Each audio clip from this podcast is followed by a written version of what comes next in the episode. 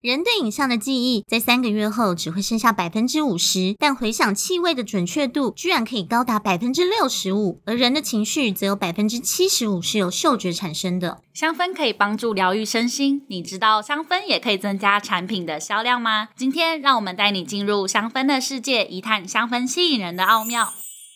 欢迎收听《经贸航海王》，用声音带你跨越地平线，探索世界大小事。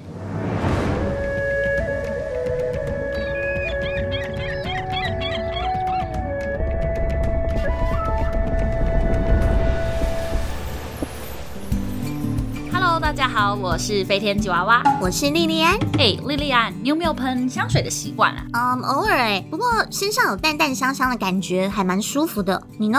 嗯，我也是偶尔喷而已啦，但是我喜欢偏花香的香水，喷了之后一整天心情都会比较好，对吧？对，而且我喷了之后还觉得当天自己的漂亮度有加百分之五趴，百分之五啦，百分之五，百分之五好像也还好而已。哎，我们今天啊不是要来讲香氛吗？可不是只有喷喷香水心情好而已呢，背后可是有很庞大的商机，还有你可能不知道的小故事哦。没错，有人说女人的钱最好赚，香氛就是女生们很喜欢的一个话题。你知道为什么大多数人都喜欢香味，而不是喜欢臭味吗？啊，这不是废话吗？谁喜欢臭味？哎，这是有科学根据的啦。Oh. 因为人的嗅觉是五种感官中唯一被大脑直接反应的感官。例如说，我们夏天搭捷运人挤人的时候，闻到了一股难闻的味道，你会先本能的有一个很厌恶的直觉反应，然后才会意识到这个臭味可能是汗味。所以说呢，嗅觉是最直接可以唤起人类本能行为跟情绪记忆的感官。这就是为什么当人们闻到臭味的时候啊，会有不悦的情绪产生，表现在生理方面，甚至会觉得恶心、不舒服、头晕等等。那相对的，当人们闻到香味的时候，就会产生一种愉悦感啦。嗯，香氛可是有很大的学问呢。你知道香氛的历史可以源自西元前两千年吗？西元前两千年，你说深埋在美索不达米亚平原吗？呃，我开玩笑的啦，有人 get 到吗？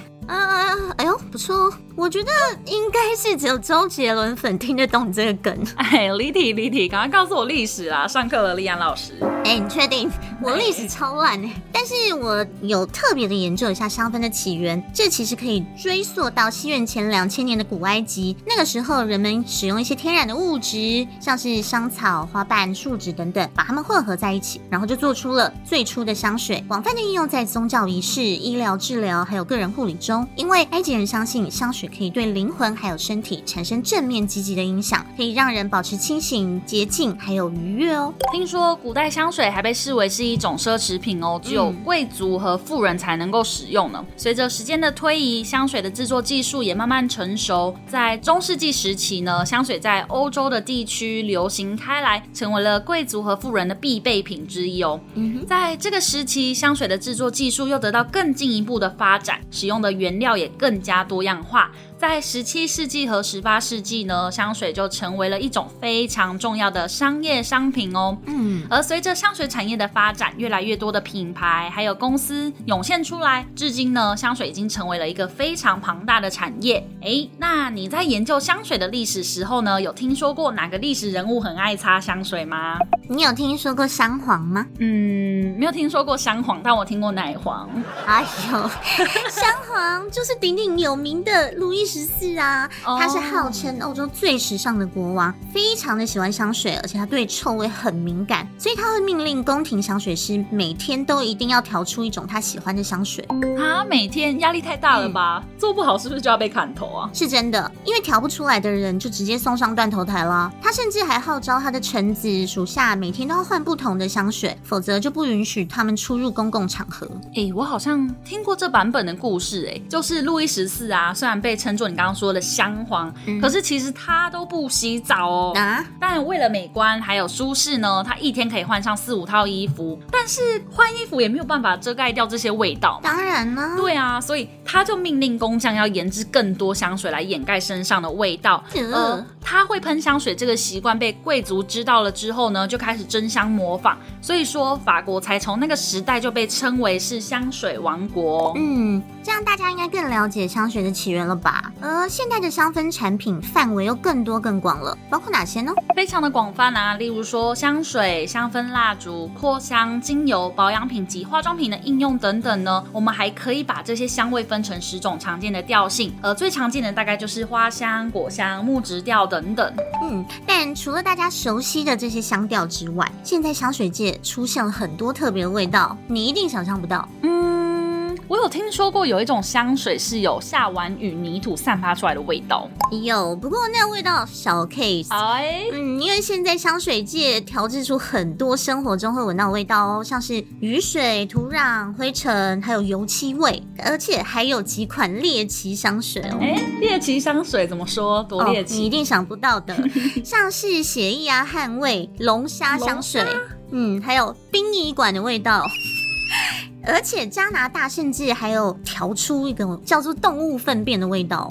啊，谁会买动物园粪便味道喷在身上？不好说哎、欸。不过我觉得最妙的是有一种钞票味的香水，因为这个创作灵感是来自日本的研究。日本的研究说，员工会因为闻到金钱的味道而工作更加的卖力。哦，这香水应该给我来三打吧？你少装认真了。这些香水背后都来自鼻子非常灵敏的调香师呢。莉莉安要不要跟我们介绍一下香氛的幕后工程——调香师这个职业呢？调香师绝对不是随便一个人都可以当的，他们需要非常敏锐的嗅觉，还要识别人工跟天然香气的能力，还有配方特性，而且左右脑要均衡的发展，因为他们要理性的精油化学，还有感性的香氛发想，另外还要有艺术欣赏，还有工艺美学的能力哦。他们需要经过严格的训练跟认证，才可以挂名调香。像是在欧洲有法国格拉斯地区的 ISC 或 ISIPCA 的认证。而在美国呢，调香师可以通过美国香料协会进行的课程去学习以及考试，来获得调香师的证照。那获得证照之后呢，调香师就可以在香水啊、化妆品、食品等这些相关行业从事相关的工作，或是开设自己的香水调配公司，为客户来提供最专业的调香服务。嗯。香氛在前面有提到是一个非常巨大的商机。二零二二年全球香水市场规模是五百零八亿美元，预计在二零二三年到二零三零年的复合年成长率会是五点九趴，而二零三零年预计会达到八百亿美元。这么蓬勃发展的产业背后哪些推力呢？嗯，有一点很重要的是，人们现在呢越来越追求仪式感和疗愈感嘛。之前在疫情的时候呢，人们长时间居家，有越来越多的。消费者就开始注重了香味的气氛营造，来利用香氛制造仪式感等等。因此啊，有一个调查显示说，有百分之六十六点七的消费者认同，因为疫情所带来的整体氛围比较沉重。所以消费者会使用香氛的产品来增加疗愈感，让自己心情好一些。因此啊，我们也建议品牌行销的切点就可以多聚焦在诉求疗愈心情、安抚压力的角度来切入，就能够符合消费者的现况心境，进而抓住消费者的心哦。嗯，二零二二年欧洲仍然是香氛产业最大的市场，占据了超过三十五趴，像是德国、法国、英国都贡献很大。而亚太地区不断变化的美容趋势，也让大家对奢侈品还有高级香水的需求不断的在增加中。对啊，未来香氛的使用频率只会越来越高吧？香氛产业就不得不跟上现在最新的趋势哦。例如说，越来越多的香水品牌推出了高级定制款，除了平价容易入手的量产款外呢，现在高端品牌的细分市场已经证明是非常有利可图哦。每年的销售额也在不断扩大中，也打进了奢侈品的市场。嗯，另外，现在电商网购快速的崛起，改变了消费者行为，实体商店关门率不断的在创新高。可是呢，香氛产业是没有办法直接看推广文字就可以下决定的产品，一定要有实际的嗅觉体验。所以，打造消费者的感官体验是行销非常重要的一环。其实不止这样，我们不是都在提倡环保吗？不止这样子，连香水都要来个环保包装哦。嗯。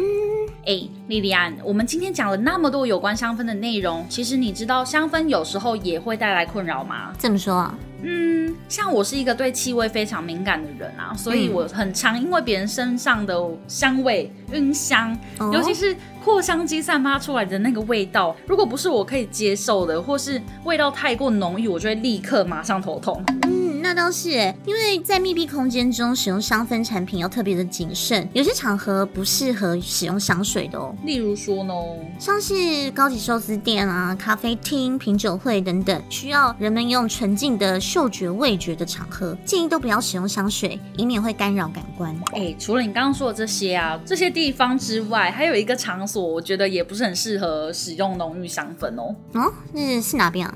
那就是办公室啊！啊，我在网络上看到啊，其实在美国底特律市政府工作有一个员工，他因为办公室的同事长期使用香水，那他经反应呢都没有获得改善，所以这个员工他就愤而离职，然后提告市政府。最后呢，哦、底特律市政府还判赔这个员工三百万台币。啊，太夸张了吧？没错。不过毕竟上班族一天至少八小时都待在办公室中，其实密闭的办公室内有任何味道都会非常的明显，尤其是对嗅觉敏感或鼻子过敏的人，一整天下来会很难熬哎。对啊，所以说使用香氛呢，还是建议只让自己可以闻得到的范围就好，避免成为所谓的臭干扰哦。嗯、今天的节目就到这边啦，希望大家喜欢哦，我们下集见，拜拜。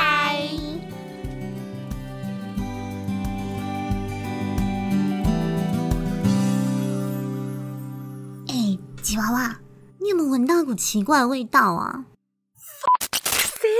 死啦！小毛是你哦！啊，这我妈昨天从加拿大买回来送我的 Zoologist 香水哎。你妈品味会不会太特别了？偷偷带谁？